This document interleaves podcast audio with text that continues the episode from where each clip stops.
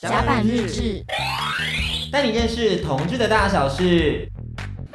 我在你可能会出没的每个角落：二二八公园、西门红楼、红砖地窖。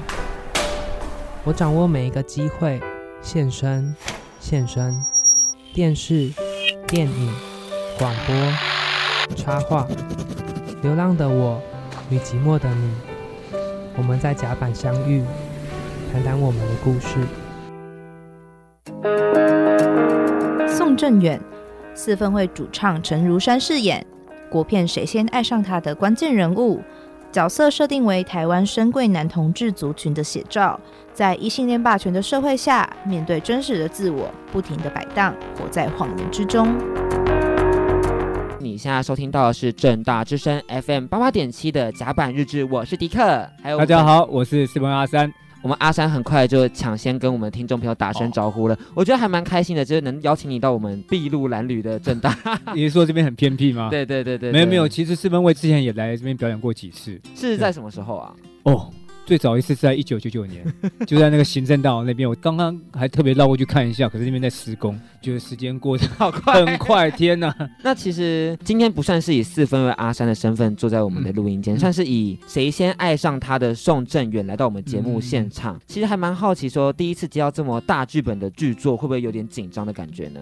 我当时，当时玉婷姐找我去的时候啊，然后我就跟他们聊天，然后那时候我现在回想起来，应该算是一个面试啊。然后后来他们是因为看了一首摇滚上月球这个纪录片，然后找到我，可能看了四分位的一些表演。当时我没有没有任何的想法，就觉得想说，诶，这个是新的尝试，有这个机会我就要去试试看。那你接下后遇到这么多的大咖，例如说邱泽啊、谢盈萱啊，嗯、因为你算是新人嘛，在演艺界，嗯、你那时候会不会觉得说，天哪，就是压力很巨大？那时候我甚至不知道该怎么紧张，我都不知道。其实我心里应该是很紧张的。然后在一些对戏的过程里面，或一些他们认为说你站的角度的时候，当然导演有指导，泽和谢盈萱其实也给我很多建议。我觉得他对我帮助非常非常大。现在好像跟我们邱泽算是好朋友了，是的关系嘛，所以都会叫他泽，习惯了。这还蛮亲昵的，就是感觉是已经变成 best friend forever。但也还蛮好奇说，就是怎么会样投入这个角色呢？因为相信这个角色是有点挑战性的，算是一个非常保守的，而且不敢出柜的同志，是怎么样投入这个角色？我是想到我高中的时候，哎，这可以讲，请说，请说，请说。我想到我高中的时候，哇，那时候好久，一九八七年，天呐，高中三十几年前，那时候其实在我同学里面有很多就是一些喜欢男生的同学，然后他们常常会跑去跳舞。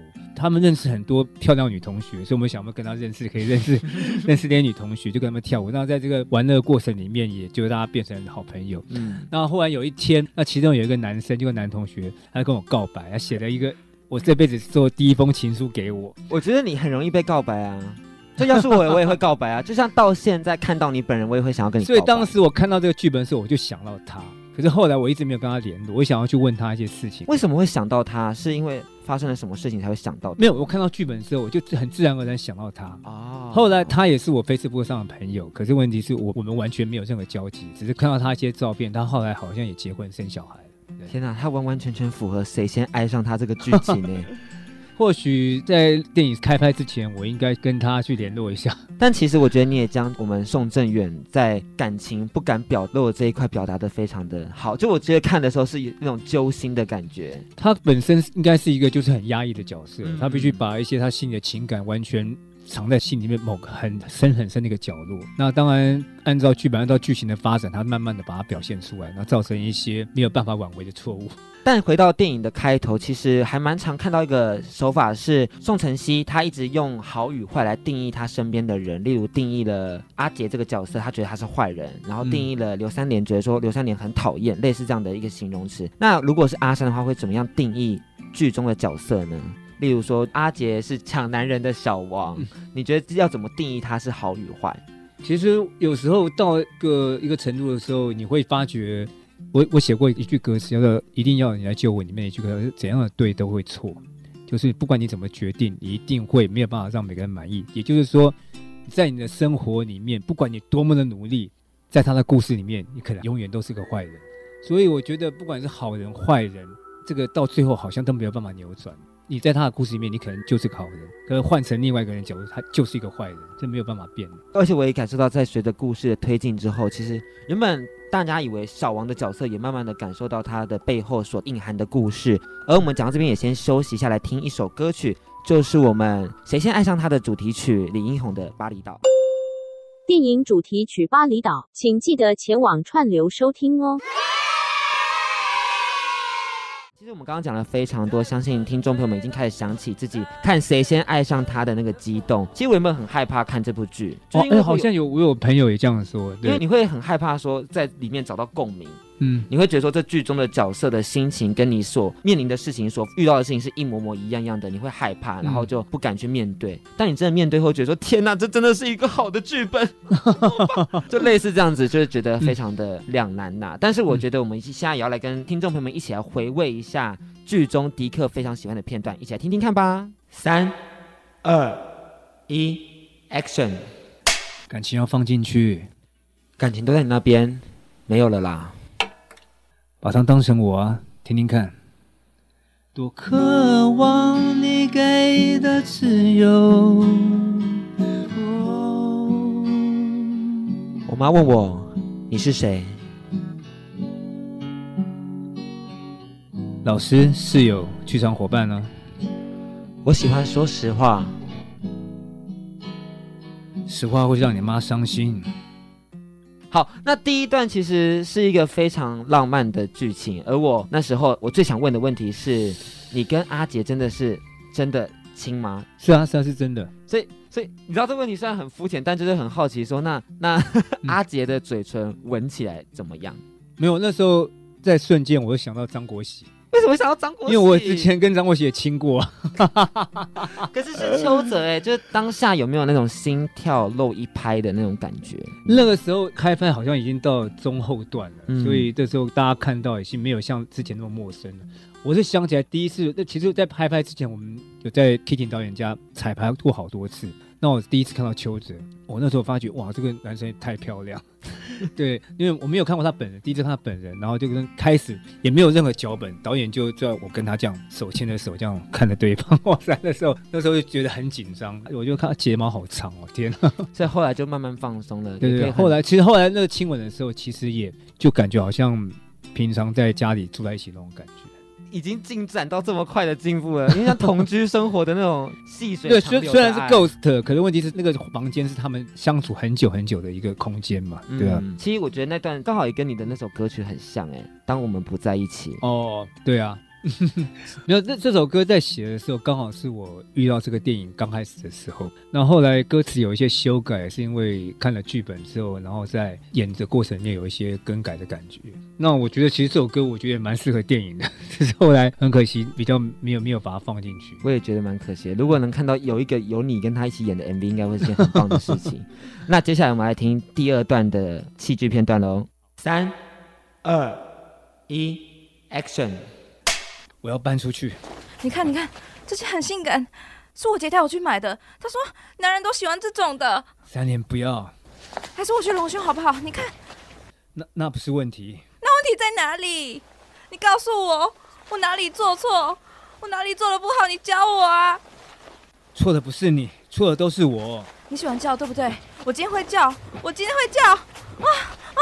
我喜欢男人，我是同性恋。那阿三会觉得说，以宋正元的角度来看，这十几年来跟我们三连的相处，这段关系到底有没有爱呢？哦，一定有，一定有，是夫妻之间的那种爱吗？其实夫妻之间的爱，你虽然是有“爱”这个字，可是爱太多种，因为每个人都不一样。那你人相处久了之后，有些情感它必定会疲乏，但是这个疲乏状况并不是不好，而是这个疲乏你要让它维持到一个变成长久又巩固那种家人亲情的感觉。那我觉得，我觉得宋振远他心里面对三年，其实他是有这样的感觉，只是到最后他已经没有办法压抑他自己内心澎湃的情感的时候。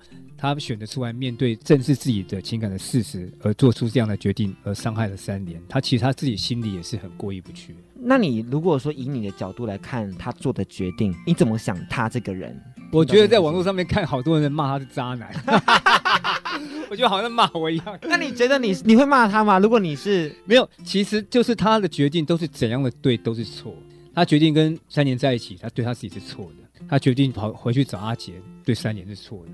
所以他不管怎么样决定，他都会得罪人。所以他算是一个比较也算是悲剧的角色。那如果是你的话，你会选择怎么样？你说如果我是宋正元这个角色，嗯，你在现实生活中遇到这个状况，你会选择？如果是我，我我我有想过这个问题，我会选择就是把这个情感压抑在心里面，然后就是安安静静的过日子。可你这一生都会很痛苦哎、欸，因为我我没有办法经历那个，我现在没有办法了解那个就是生重病之后那个生活嘛。可是我在想，就是我退出来，就是以比较远的。角度来看，他应该自己去承受这个事情，他不应该去找阿杰，因为他去找阿杰麻烦，他让阿杰再承受更多压力。对对对，可是这样想就比较无聊了，这个人生就变得 没有剧情。对，是啦是啦，就这样子才会有真的看到一些戏剧的冲突张力。对对对对对，这角色是现在台湾社会同志最多人遇到的情况，但我觉得这段我们后面再来讨论。不要转台，各位听众朋友们，如果如果你真的想转台的话，就可以去搜寻粉砖甲板日志快转看。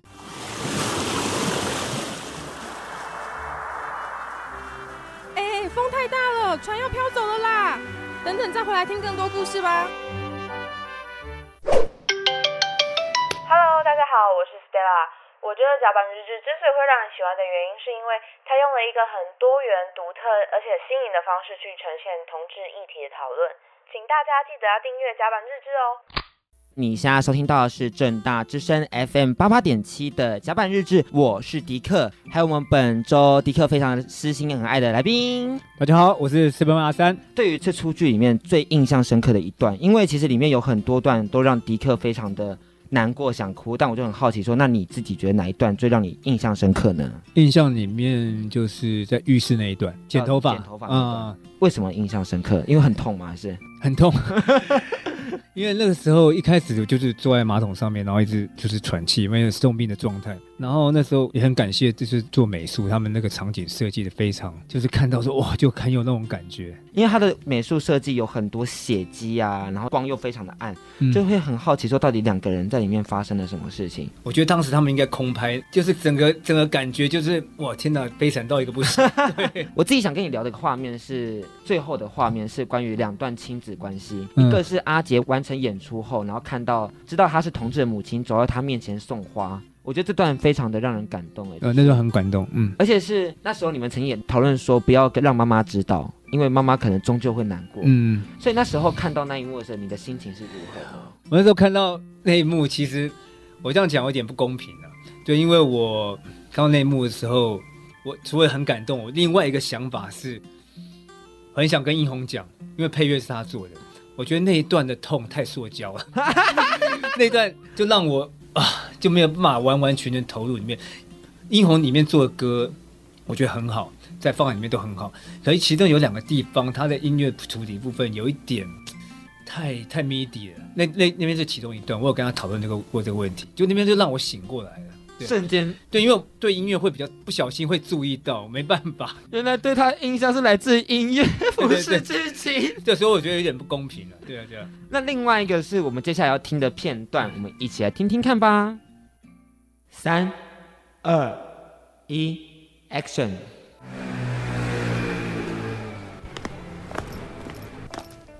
去啊，去跟他说说话。不去。为什么？恨比较容易康复。屁啦，爱比较容易吧。等手术成功以后，手术成功以后，我一定会好好跟他说。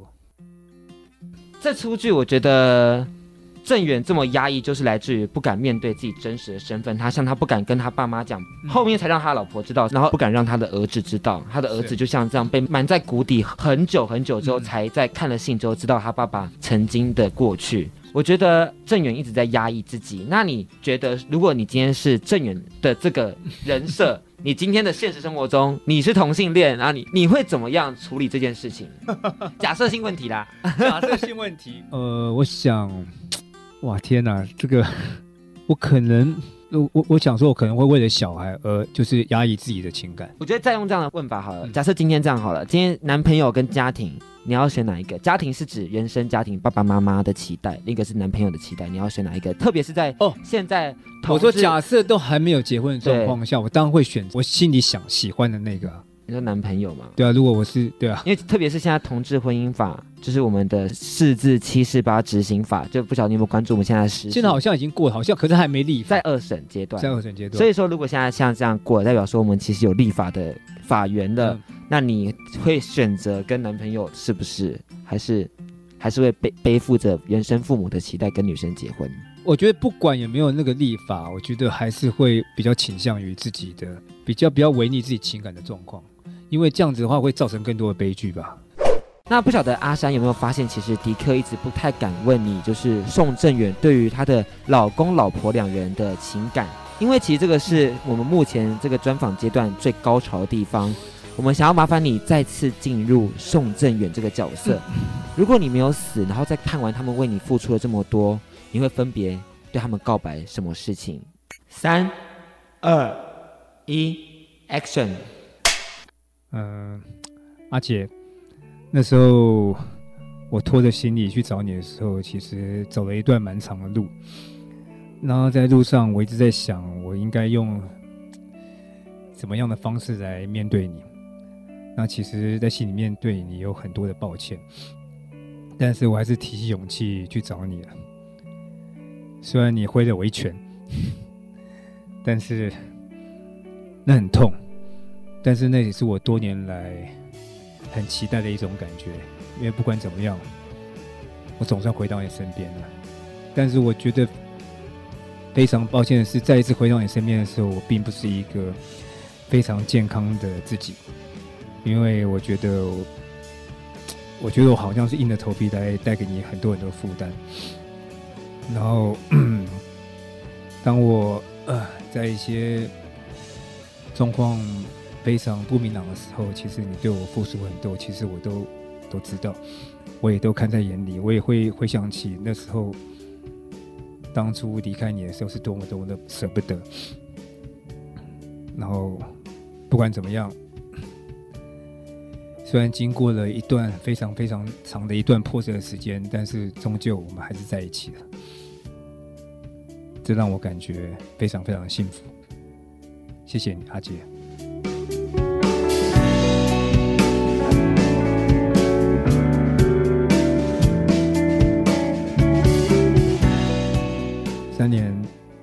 我知道我不管做了一些怎么样的弥补，都没有办法挽回我对你造成的伤害。但是我真的没有办法去压抑我自己的情感。这些年来，我真的已经觉得我快撑不住了。但无论如何，我们还是有一段很美好的时光。我也是真的。在那个时候，不管在那个时候或在以后，其实我心里还是爱着你。只是，也许我没有跟你在一起，我没有在你身边，真的对你非常非常抱歉，真的对不起。我必须在我心里面必须做这样的决定，我才不会造成这样的悲剧一直延续下去。不管对你或是对我，我也希望你能够遇到一个更爱你的人，真的。卡，辛苦你了。在讲完话后，有觉得宋正元把他的事情交代完了吗？我觉得好像还没有办法完完全全讲完了，但是我觉得好像讲太久也不大对，就讲越多错越多的概念吗？对对对，会会会会会。所以不晓得听众朋友在听完这么多对于宋正元的叙述后，是否更了解现在台湾的同志朋友们的处境了呢？最近听到很多人说，同志变成流行了，变成彩虹霸凌。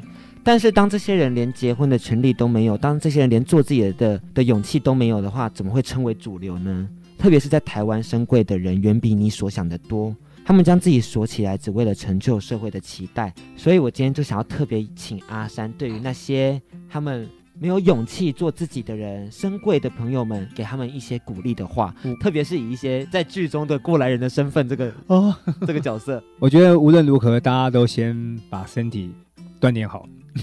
然后好是腹肌，不是不是，就是说，就是有一个健康身体，才可以用一个比较健康的身体去爱另外一个你喜欢的人，对不对？不要像宋志远一样拖着疲惫生病的身体跑去找阿杰，然后找阿杰很多麻烦，是偷偷想骂渣男。对对对，那我觉得，其实在这个我们这个我们生活这个世界，我们生活这个社会，其实，在很多很多事情，其实没有办法一下马上改变的，它必须要酝酿一段很长的过程，才能到达你大家都认为比较舒服的方式。其实，我觉得大家不要不要去对这个事情很灰心，你喜欢谁就喜欢谁啊，谁都管不着你啊，你只要不要去妨碍别人就好了，对啊。那当然，你要对你自己的，对你爱你的人去做出一些。解释或关怀，或是负责的负责的想法，或是讲法，我觉得那是很重要。纵使他需要一段时间革命，那我觉得革命可以用比较 轻微的方式，不要用激烈的方式，然后好好跟你跟你想要在一起的人好好相处。我觉得让让大家不要担心你，这样就好。